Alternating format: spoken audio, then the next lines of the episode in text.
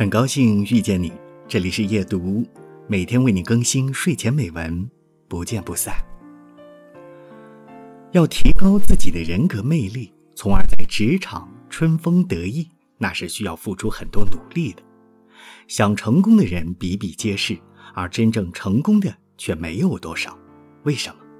因为更多的人只停留在了听和说这个层面，而没有真正付诸行动，所以。他们注定会失败，而那些肯花时间、花精力去学习、去揣摩的人，能否成功，我不敢说。我只能说，他们离成功只有一步之遥了。努力不一定成功，但放弃一定失败。